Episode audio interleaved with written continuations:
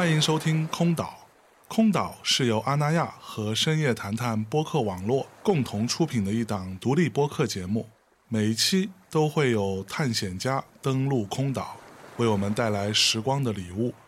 我们强调知识和感受的分享，试图还原每一位空岛来客当下的片段感悟。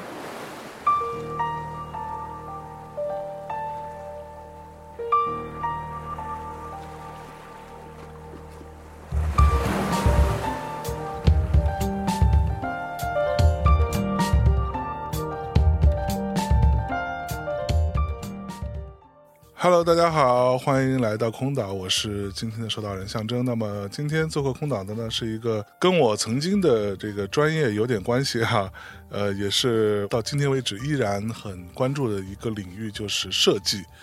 那今天呢，我们会跟大家聊一聊关于阿那亚二零二二海报节的简单的状况吧。跟我们一起聊这个话题的是一位非常年轻且著名的设计师，真的是年轻有为啊！王木兰来打个招呼。大家好，我是木兰。这个先给大家简单介绍一下，木兰老师九六年出生，目前是设计学博士在读，所以木兰现在是在西安美院读博。是的，对，今年刚开始读。OK，这个原谅我比较的无知哈。设计学的博士学的东西、研究的领域，还跟设计本身的关系大吗？其实不同的学校、不同的老师对于这个学生的研究方向，他有不同的一些建议或者是要求。嗯哼。然后呃，像我们的话，会给我们的空间会比较多，就是只要是与设计相关，每个人想要尝试不同的研究领域或者是不同的方向，呃，导师都特别的支持。哦，OK。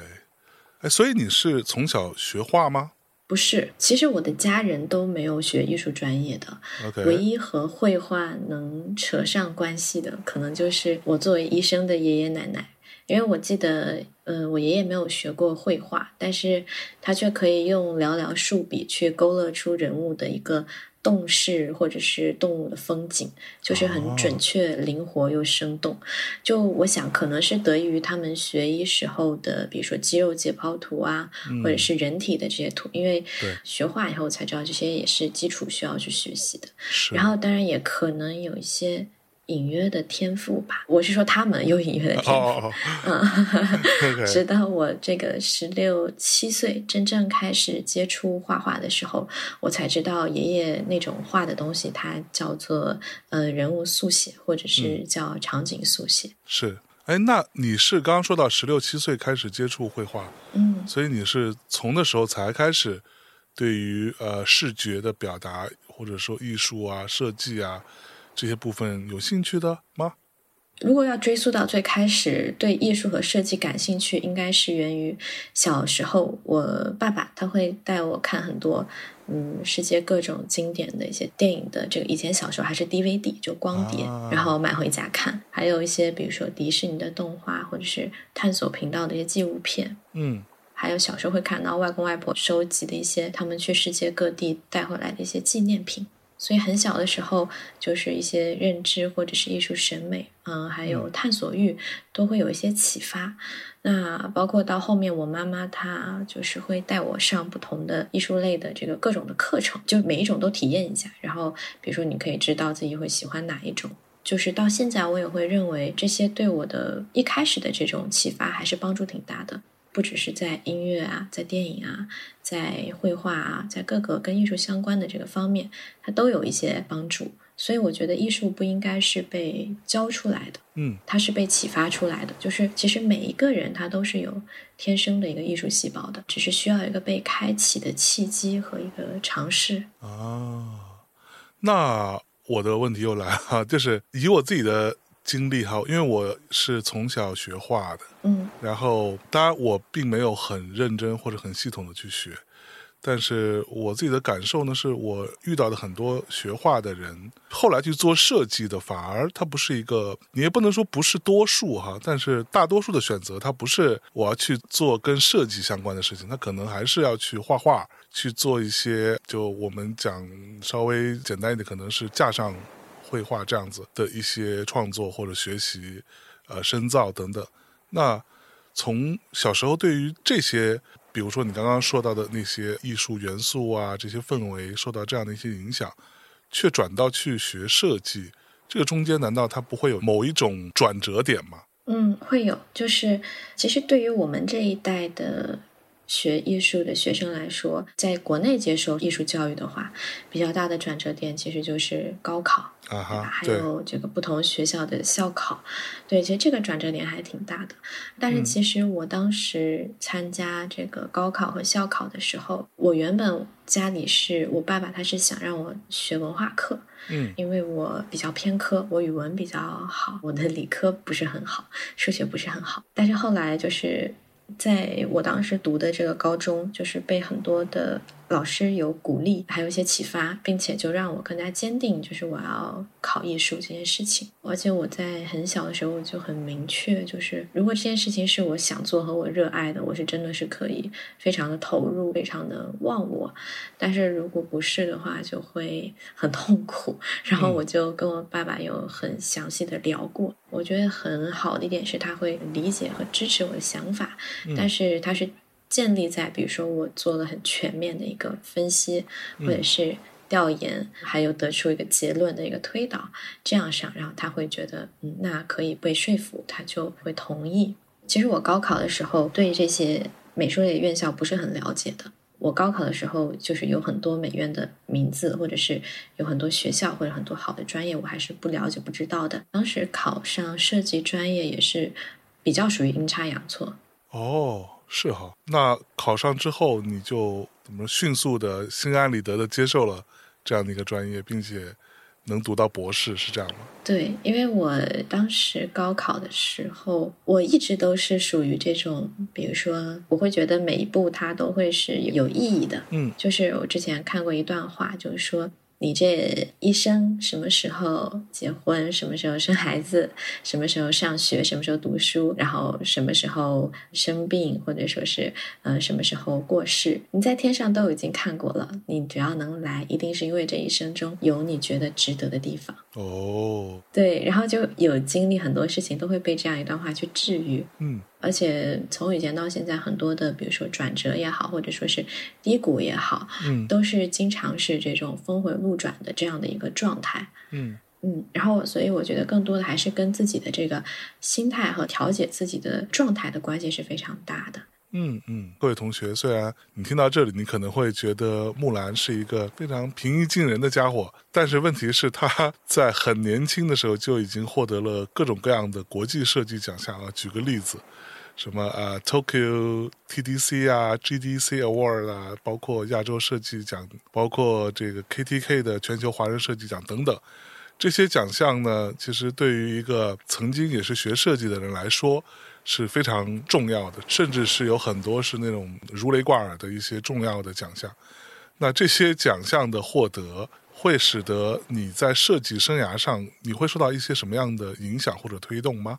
就是这些奖项本身，先对于你自己来说，它是一个很重要的肯定吗？还是说你其实看的比较淡呢？其实一开始就是在比如说本科阶段的时候，是会对这些有很大的一些期盼或者是一些向往的。嗯，然后呢，但是到这个读硕士的这个阶段的时候，就会开始转变自己的这个状态。因为我觉得状态转变是由做纹样再造的那一组手工书开始的。嗯，因为我当时是想要这本书去参加一些艺术书展，然后我会很担心，比如说就我喜欢的这个主题，从这个自身的这个少数民族出发的方向，包括我的呈现整体，我会担心会不会大家不接受，或者是会不会接受的人很少。然后后来我就想通了，我就觉得说，因为不管做任何的作品，就是不管这件作品做的如何，不管你这位设计师是谁，是大师还是籍籍无名的呃新手。设计师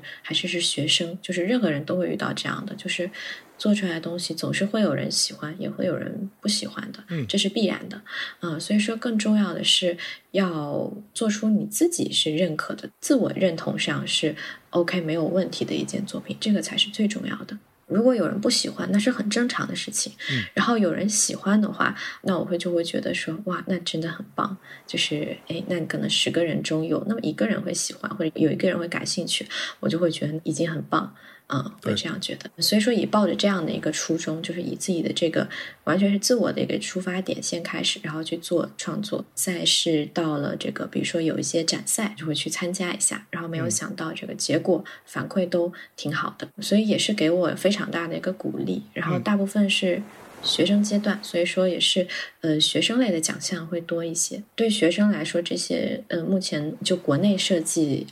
的发展来说，现在是一个很好的时间阶段，就是它给很多设计学子很多的一个机会，就是比如说是被认可、被看到，这个是特别特别的重要，特别特别的鼓励我们的。嗯，是。哎，那这些奖，它会有一个什么奖杯吗？还是有一个什么？有的奖会有一些奖杯，然后有的奖是证书啊，不一定啊。有的奖会有一些奖金，对。哦哦，是会有奖金的，但是并不是所有奖都有奖金，对吧？对对对。OK，cool。对，就是刚才木兰说到的，他那个当时参赛的这些作品当中有一个，就刚刚他也提到，叫做纹样再造计划啊，Pattern Reconstruction Project。这个作品其实我是之前就有看到过，印象是很深刻的。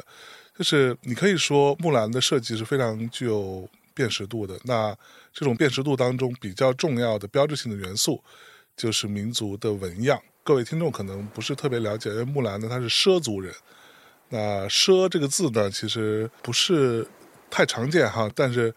这个是我们国家一个很重要的一个少数民族。那这种少数民族的文化背景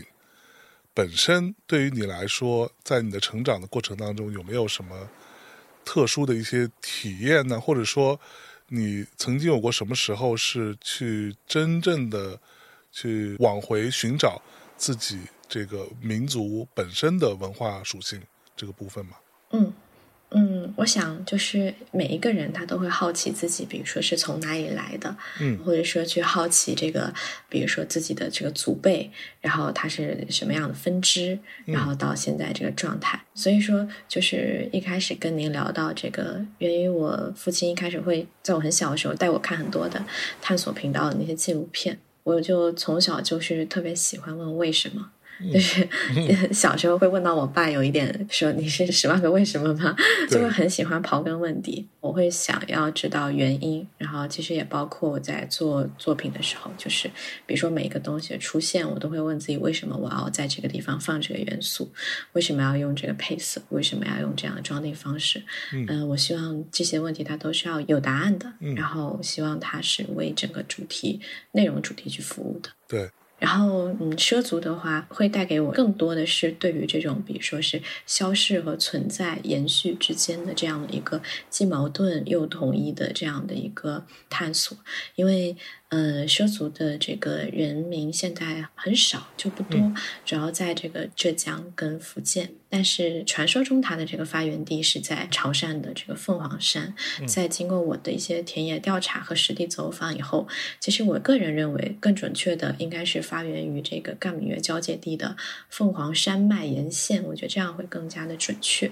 因为在这个呃潮汕的畲族考察的过程中，我会发现他们大部分啊，就是对于畲语还有畲族的一些文字符号，还有其他的一些比如畲族医药，还有更多的一些节日传统，会偏少一些。嗯，保存的不像这个福建的一些畲族那么的完整，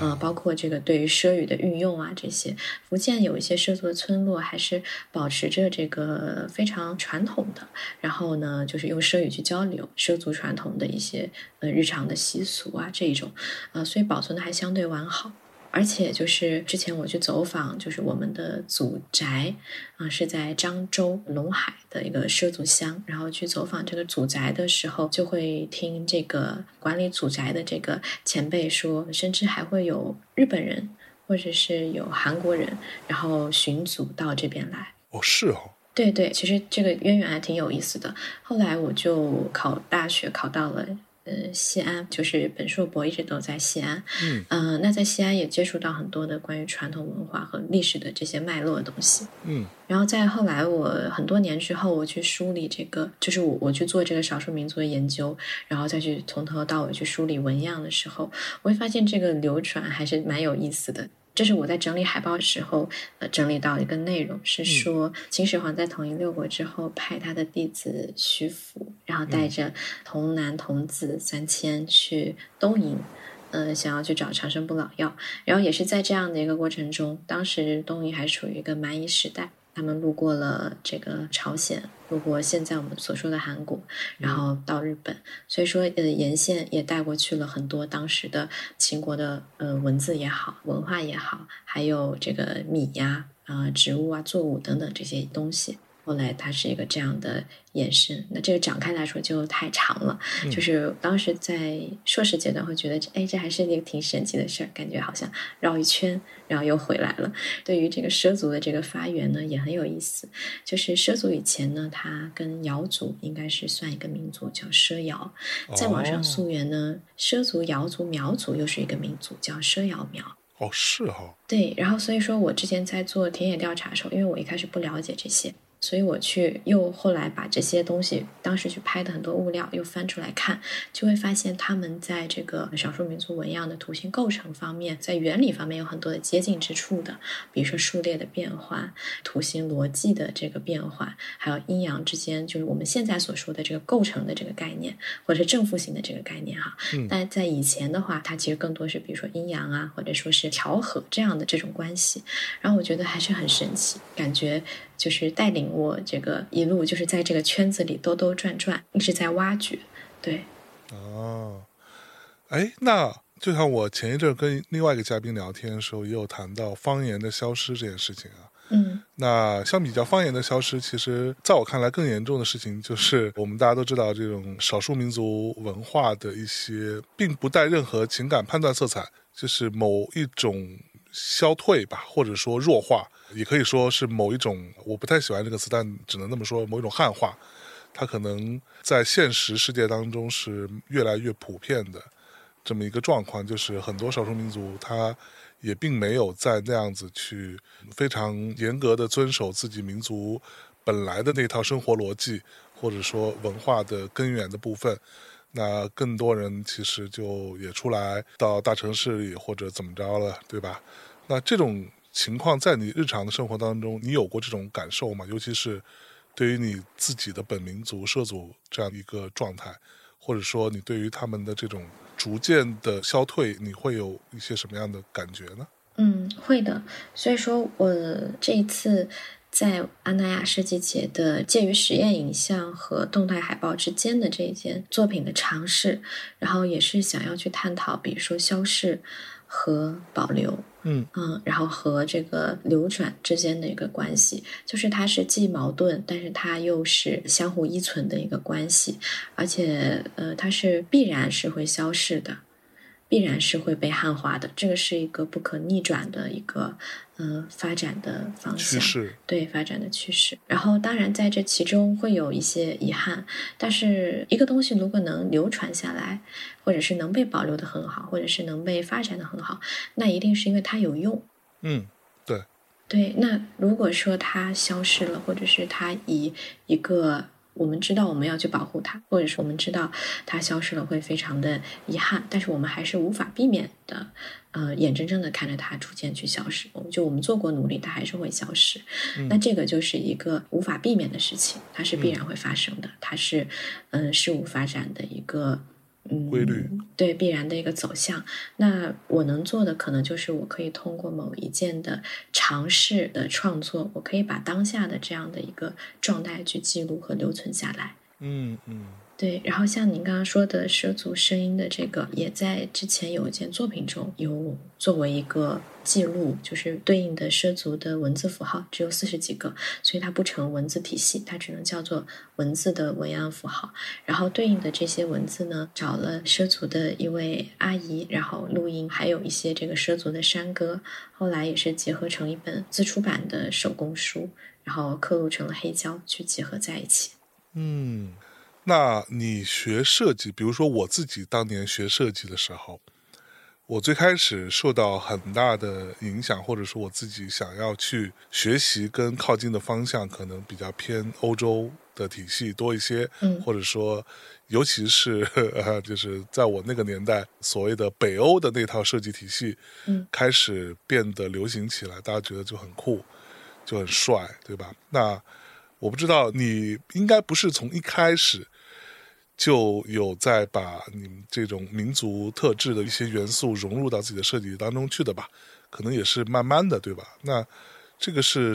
会有一个什么样的故事，或者什么样的一个契机，让你去试图把这些部分放到自己的设计作品当中去的呢？其实，国内本科阶段的这个设计教育，它还是以每一个单独不同的课，然后再到整体的课去进行一个转变。然后在这些课程当中，会有这个嗯设计基础、设计理论，还有这些设计启发或者是设计实践等等这样的一个过程。然后，其实从我的本科毕设开始，我就一直在做这个主题了，就是一直到现在，因为它对我来说是一个很有探索性和自驱力的一个方向，而且是我觉得特别有意思，可以越深挖越有趣的一件事儿。所以说，我是从一开始的时候就在做这个方向的创作。哦，是哦，嗯，对。哇，哎，那我的问题又来了，就是在你很小的时候，就你的成长过程当中，你是呃从什么时候就？觉得我的少数民族身份这件事情很重要，那就是比如说，我也碰到过一些别的艺术家或者说音乐人啊，诸如此类哈。那他们其实是有过一个挺转折的过程的。当然，我不是说所有啊，就是我碰到过一些他一开始并不在意，或者说甚至想要忽略掉自己的少数民族的身份，就是我就想要变成一个所谓的我想要传达的是一些。没有那么特别，没有那么呃让人看不懂的东西，那我就做一些所谓普世性的这样一些传达。但是随着他自己的成长成熟，以及对于自己所从事的领域的一个慢慢的更深入的理解，那他才会有可能往前去找说哦，原来我身为一个少数民族，我的这个民族有一个非常独特的文化体系。那这个东西是对我来说是最宝贵的财富，它是有一个这样的转变过程的。那你难道是没有的吗？你就一开始就觉得我作为一个涉足人，我非常的自豪，然后我就要去挖掘，是这样吗？其实我一开始是对这个事情是没有概念的，然后只是知道就自己的身份证上写的是这个。我当时会问我家人，就是哎，这个就是是个怎么回事儿？自己也会好奇，因为是在城市里长大，对这些也没有很多的概念。因为我外公是在畲族的村落长大，我外公姓蓝，对，所以我母亲也姓蓝，所以我的名字叫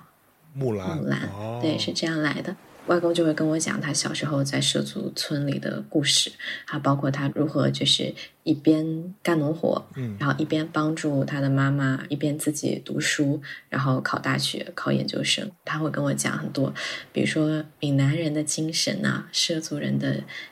精神就是一种精神的这样子方面的这种力量，但是在我知道这个畲族这件事情之前呢，嗯，就是觉得对很多事情是有个天生的敏感性的，就是包括对声音，然后对图像、对画面，或者是对一些甚至很小到日常生活中物品的一些选择，就是莫名其妙的就会有一些这个趋向性，就好像我就是会选择这样一件东西一样。会选择这样一件事一样，然后后来家里人跟我讲完以后，然后加上我自己再去看相关的这些东西，然后才发现哦，原来之中还有个这样的联系。哦，嗯，当然也有可能是心理作用的带入，可能也会有一些。哎，那我的问题又来了哈，嗯，就像我们曾经也在其他节目里聊过关于比如说文化挪用啊这样子的一些话题。我们就讲一个大而化之的概念，比如说中国风这件事情，在我看来呢，是有一种莫名其妙的刻板印象或者刻板理解存在的，甚至很多从业者对于这种比较突出的民族元素的运用，他的理解甚至是充满局限的，甚至是某一种景观式的或者说猎奇性质的状态去看待的。因为我觉得你作为畲族人，你可能。不会有这样子的比较局限的景观式的一个视角，但是你对这样子的大众层面上对于这件事情的刻板理解是有怎样的感受吗？我觉得还是从创作者的这个角度出发，是对这个作品给观者的影响是会非常大的。就是其实每一个创作者去创作一件作品，或者是制作一件这个艺术类的，比如说装置也好，或者是尝试也好，或者实验也好，它其实更多的是讲述自己对这件事物，或者是这件事物背后的文化、人文、历史。然后整个包括是观念也好，或者是呃精神层面的东西也好，它是对一个总体的总结，转述成自己的语言来告诉大众，依托的是这样的一个作品的。载体，那这个作品的载体，它可以有很多不同的形式，它可以有很多不同的一些尝试的方向。然后我觉得这样子的话，作品才会更加的有探索性，更加的丰富。如果是像您说的这个，比如说不被大众认知，或者说是比如说没有到位这样的这种感受的话，呃，它也是确实是会存在的。因为每个人的呃理解的这个编码和解码的这个过程，它是完全不同的。那这就是受制于每个人不同的一些经历也好，然后阅历也好，对，还有呃自己的这个对于某一件事的一个认知角度的呃不一样。当然也可能会有一些这个表述者表述偏差上的一些错误，但是结合我自己在做这些实验和尝试过程中，我会觉得我所有的这些，比如说形式也好，或者是我的嗯装帧方式、我的印刷、我的编排、我的这些呃呈现出来所有外在的东西，它都是为内在的那个内核和那个内容去服务的。绝对是这个东西的内容，它是首先打动我的，所以说我才由这个内容想对应它这个内容应该所呈现出来的作品的感受，或者说是气质，或者说是一个方向，然后再沿着这个模糊不清的方向，就像是小时候回家会在楼下就闻到妈妈做菜的味道，就是可能有很多家都在做菜，但是你会很熟悉啊，我知道。那个味道是我妈妈做的，就是像这种一种很朦胧的感觉，然后你就沿着这条路会一直往前走，然后再逐步的一层一层楼的往上走，往上走回家这个过程中，会像像创作一样，就是一步一步会找到，哎，这个方式会更贴合它，然后呢，那个编排的逻辑会更适合它，或者是怎么去创新，这些都不适合的情况下，如何做一个。就是完全没有做过的东西，然后但是跟他是完全匹配的，或者说是能对他有帮助的。但是这件事情的原则对我来说是，它不应该是喧宾夺主的，就是它得有边界感。所有的这个形式也好，外在的这些展现，它都需要有边界感，它都需要为内容和主体去服务的，或者去帮助主体呈现的。是。那如果是外人，比如说别的设计师。乱用 畲族的一些传统纹样，会惹到你吗？会让你觉得你 这就是一种傲慢，或者说一种不了解，但是就乱用吗？嗯，不会，我反而会觉得这是一个很好的现象，因为就是他如果用这个东西，说明他对这个事情或者这个民族或者这个文化感兴趣。那我觉得有更多人对这个事儿感兴趣，其实是特别好的一件事儿。嗯嗯，包括我在做的这个，也是从自己的这个点感受去出发，想让更多的人去了解这么有趣的一件事情。其实也没有说，比如说背负什么，好像要作为一个传递者，或者要作为一个什么，其实并不是这样。就是更多的是，我就想通过我实际的去做那么一件两件的东西，真正的能让大家记住。这本书或这件作品中想要传递那么一件两件的事儿，其实能记住其中一小部分，我就觉得已经很棒、很不错了。所以说，更多的人能呃，比如说尝试也好，或者说嗯使用也好，或者说感兴趣，或者是看到，或者是了解、知道，我觉得都是特别好的一件事儿。因为毕竟现在大家的这个信息渠道都很多嘛，信息都是大爆炸时代啊，在那么多的信息当中，那么多新潮的东西当中，还有人愿意去关注到这个或者是用它，那我觉得我反而会更好奇，更想了解为什么你会对这个感兴趣，你为什么会这样用它？那他可能会从他的视角出发，告诉我他是如何去想的，嗯，然后他的理解是什么。就是又换了一个角度哈，就是对于我是畲族人角度来说，和对于我是一个，比如站在他的旁观者的角度来说，哎，那会又有一个角度的变化，多了一个创作的视角。我觉得这是一个很棒的事情。嗯，那我看到你之前有做过一些民族纹样，比如说包含描染啊这样的一些作品哈，可以给大家分享一些你的创作思路吗？或者说当时有没有你再去挖掘、去调研这个过程当中一些让你印象深刻的一些经历呢？当时做这本手工书，其实到这个地方去考察是个意外。就是那天下了一场很大的雨，然后被困在山上了。后来雨过天晴之后，就觉得这里太美了，而且呃，相对别的苗族的地方来说，这里还是相对原始一点。就是包括它很多的习俗的保留，还有人民的习惯啊等等。比如说，就是有一天天黑了以后，就发现那边没有店面，阿姨们会点起篝火。然后姐姐阿姨们就是，嗯，穿着这个他们的这个传统的服装，盘着他们的头饰，背着小孩儿，就是用他们绑带方背着小孩儿，围坐在一起去聊天，然后嗑些瓜子。那个。柴火烧的噼里啪啦的，周围是那种云雾缭绕、湿气比较重的那种朦朦胧胧的状态，特别美好。后来在离开那里之前，我就先看到路边的那个路灯，很高的路灯上挂都是煤油灯，但是晚上都不开的，就那没有晚上是黑的。由着这个灯，我就看到有一户人家，他挂在窗前的这个竹竿，就是用竹子直接砍下来做竹竿晾衣服，上面晾这块蓝染的那个布，因为蓝染它是属于植物染，它是用板蓝根去染的嘛，然后有一些药用的价值，也是有颜色。那其实蓝染这件事最早是发源于畲族的。只是说后面这个苗族，比如说瑶族不同的分化开来以后，他们有自己更多的一些传承与再造，比如现在变成我们所说常见的苗族的蜡染的这种布这种形式哈。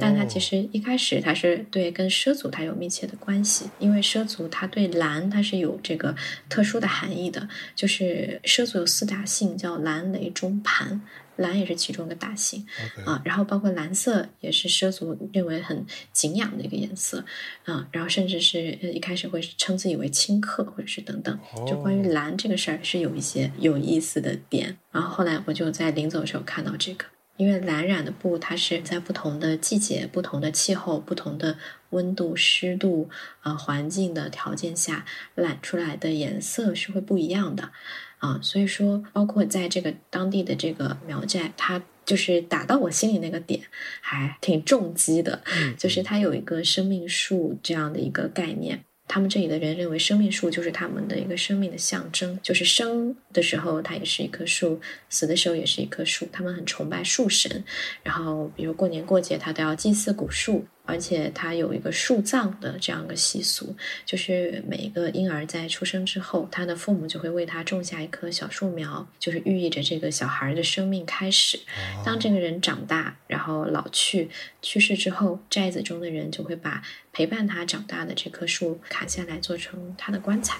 然后再裹着他的身体埋在泥土中。那在密林的深处，在这个泥土上再种上一棵小树。然后也不会立什么碑刻，也不会立坟头，就是这样一棵常青的树，去象征着生命的延续。所以说，在这个地方层层叠叠看到的树林，就是每一棵树它都是一个灵魂。越古老的树，越大的树，它就越有神性。而这里的人就很敬畏这些灵魂，然后他认为这些魂魄也在庇佑着这片土地和这片土地上的人。它是一个取之自然，还之自然的这样的一个状态。好厉害！天哪，对，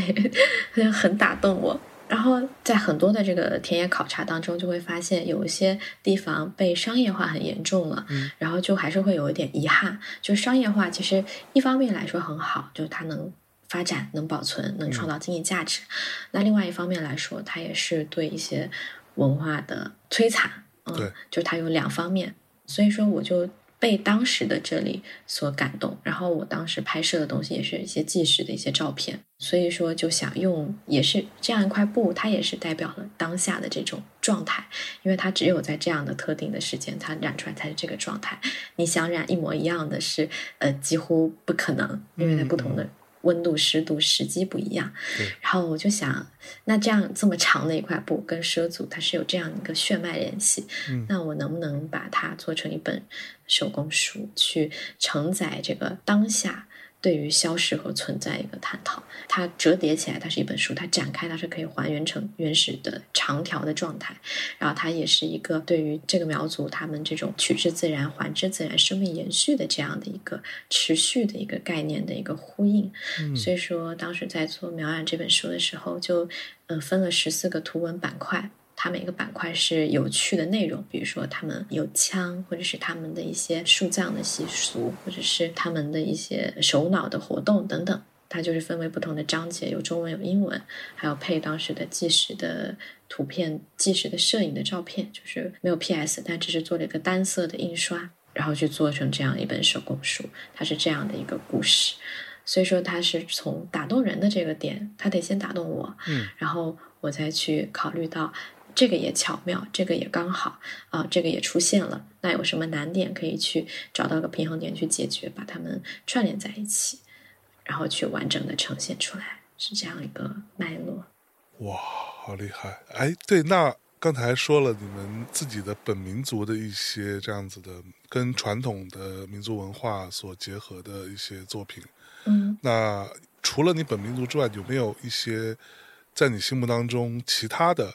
一些案例是让你觉得结合的比较好的设计或者艺术作品吗？有的，就是比如说这个日本的一位设计大师，一位设计前辈田中一光老师，还有永井一正，他们两位。对我的启发和影响都很大，就这个是国外的哈，因为一个是把这个日本艺伎的传统的图像去做成了很简约、很现代的一个诠释，嗯，呃，并且有很多跨界的结合，比如说跟三宅一生结合，嗯，然后还有跟其他的这个展览，就不同的展览形式，嗯，啊，之前我印象中是在杭州也看过一个他的展览，后来是再到永井一正，也是把很多他对这个，比如说。源于日本的呃绘画也好，传统绘画也好，或者是浮世绘，或者是其他的绘画的元素、图形的元素去相结合，创作成他 life 主题的那一组的创作作品，是非常非常具有生命力的。而且他一生所有的这个作品是非常的丰富，每一件都特别的精美，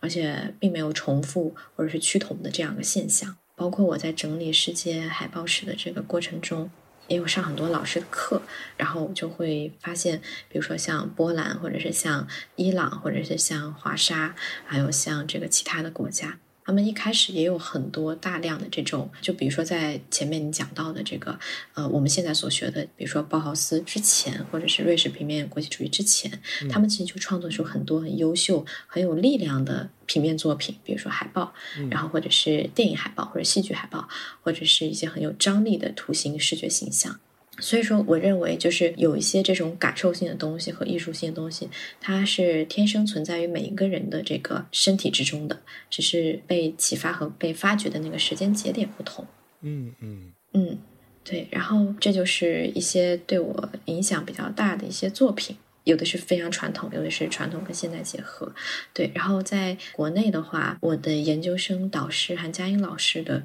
作品对我的启发也很大，还有。呃，我现在的播导郭老师的作品对我的启发和帮助也很大。他们都是在一些电脑技术不是很发达的情况下，依旧可以利用现有的还有以前的传统的元素为自己所用，跟他们所学的现代的设计去进行一个很好的平衡和结合，去传递自己的一个感受和概念。还有一个是何建平老师的很多的作品对我的启发也非常大，嗯嗯，东西方之间的一个交融和结合是。那刚才说到了一些基于传统的一些元素或者文化的根基，做一些突破和创新，让它更加现代感一点，嗯，或者说有一些甚至是对于传统的文化符号本身。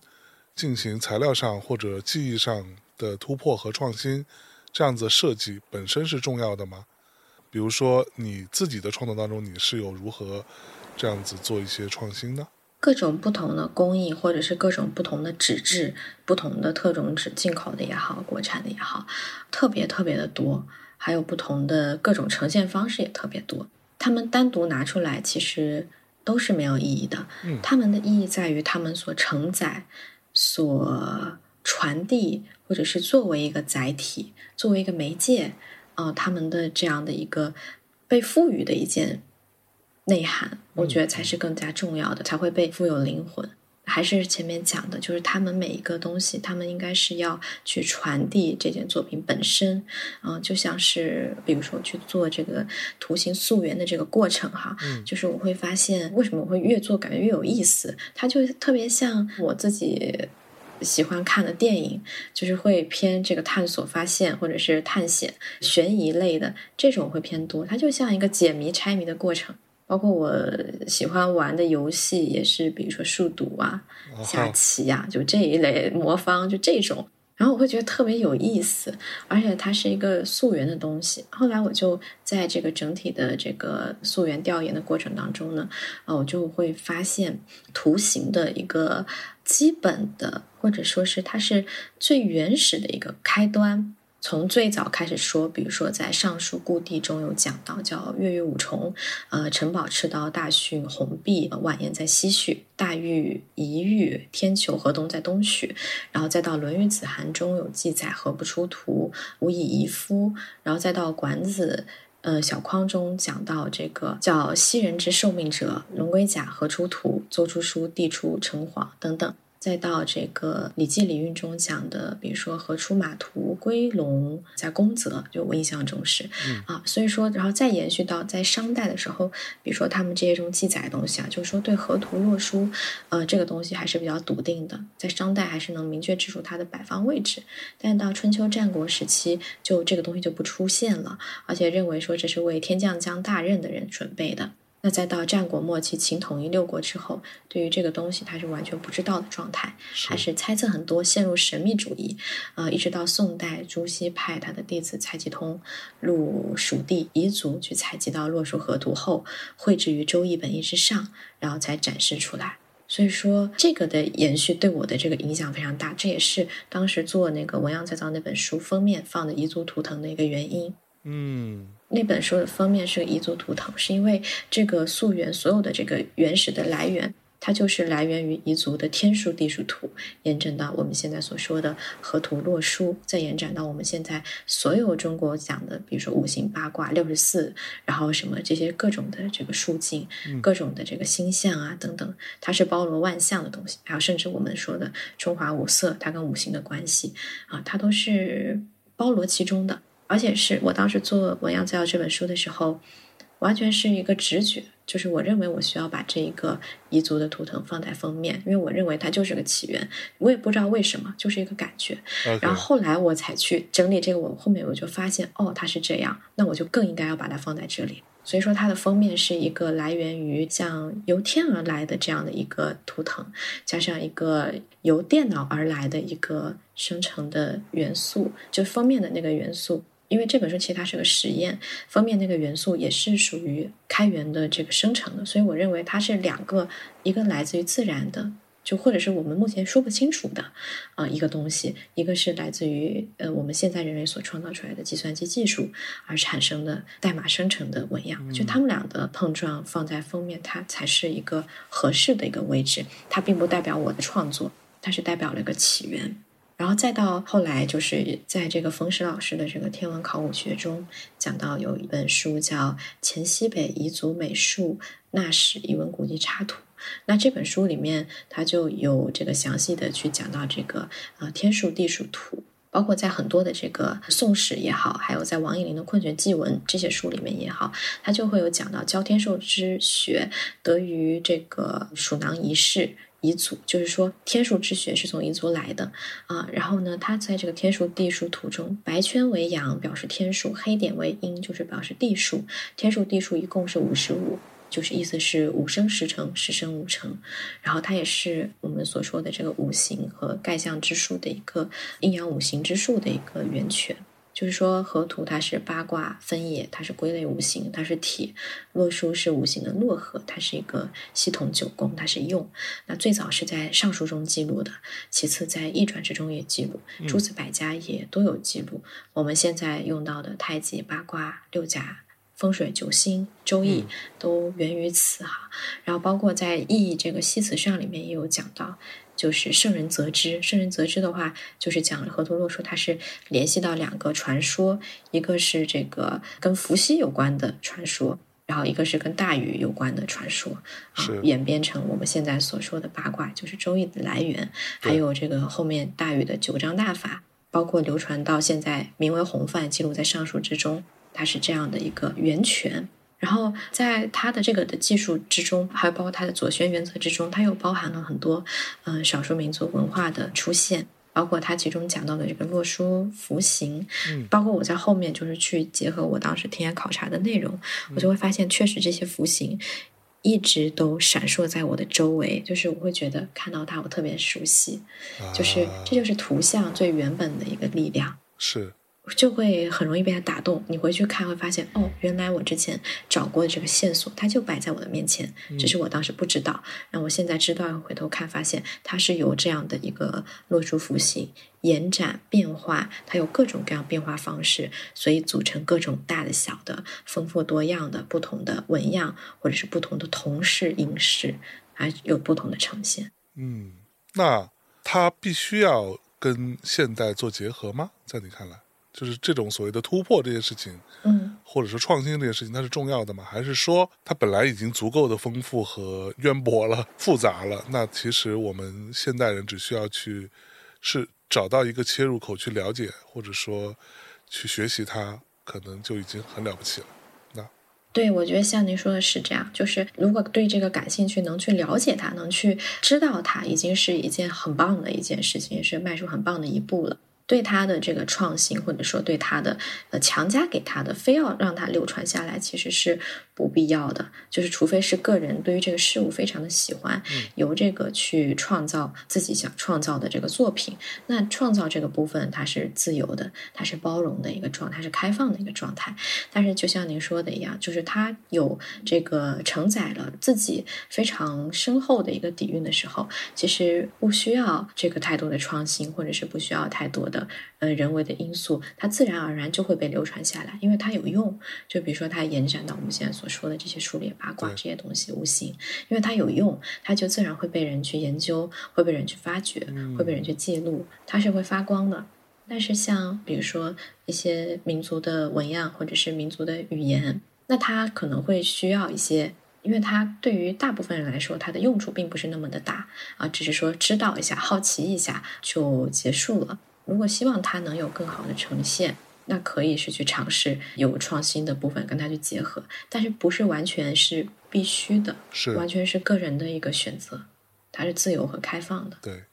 哎，说说这次你要在安那亚做的一个影像装置，对吧？嗯，可以给大家简单稍微透露一下，这是一个怎样的一个作品？他的这件装置作品的这个启发呢，其实是源于就是我之前做的一件跟畲族相关的作品，就是在那个作品当中，我是把视觉载体选定为这个由织带去传承的畲族文字符号。然后从这个畲族的个人的角度出发，在探寻本源的这样的过程中，转变身份和视角，就把当时在这个三省的区域采集到的畲族的组图、视觉元素、文本符号和民族语言的这个录音相结合，以这个汉藏语系中的苗瑶语族作为一个切入点，然后选择了一些固定的这个畲族代表性的旋律，对这些素材进行一个再创作，并且对这个再设计进行一个探索。创作出一些音画交互的动态海报和视觉延展，还有一个音画交互的展览空间，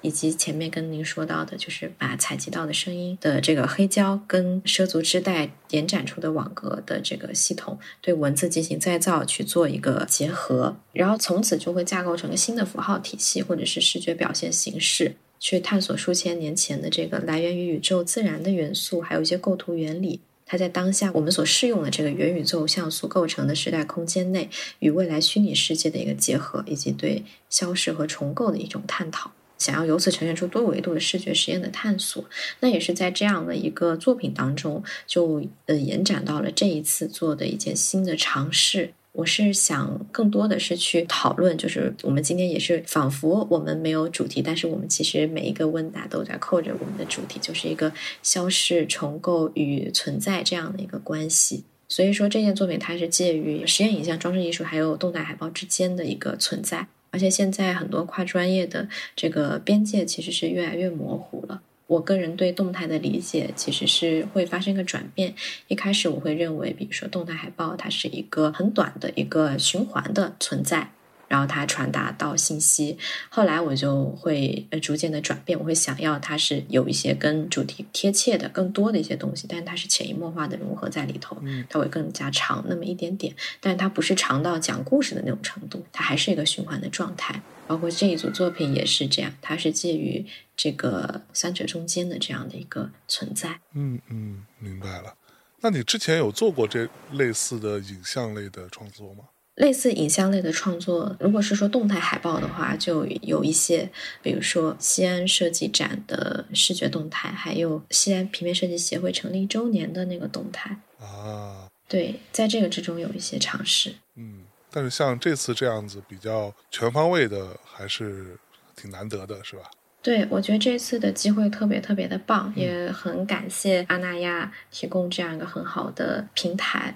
然后还有做这样的一个海报节，就是一直延续下来，然后到今年，我觉得是一件特别好的一件事儿，而且传递的这个主题也很有意思，就是思考当下的一个日常。但是每个人对于日常思考，他的出发点和角度是完全不一样的，所以对于我个人来说的话，它又是整个脉络下的更多的一种探索和延续。就像是跟不同的时机，在这个申请学校和考不同的学校之间的关系一样，就是一直在往前走着。但是这个往前走的这个方向和它的时机都是很妙的一个存在，嗯，而且它是一个很自然的一个状态，都是很舒服的一个状态。是。那你在做这个装置作品的过程当中，你是更多会以艺术家的身份，还是以设计师的身份作为出发点呢？我觉得。有一点介于 艺术家和设计师之间了，因为它是介于三个方向之中的一个探索和尝试。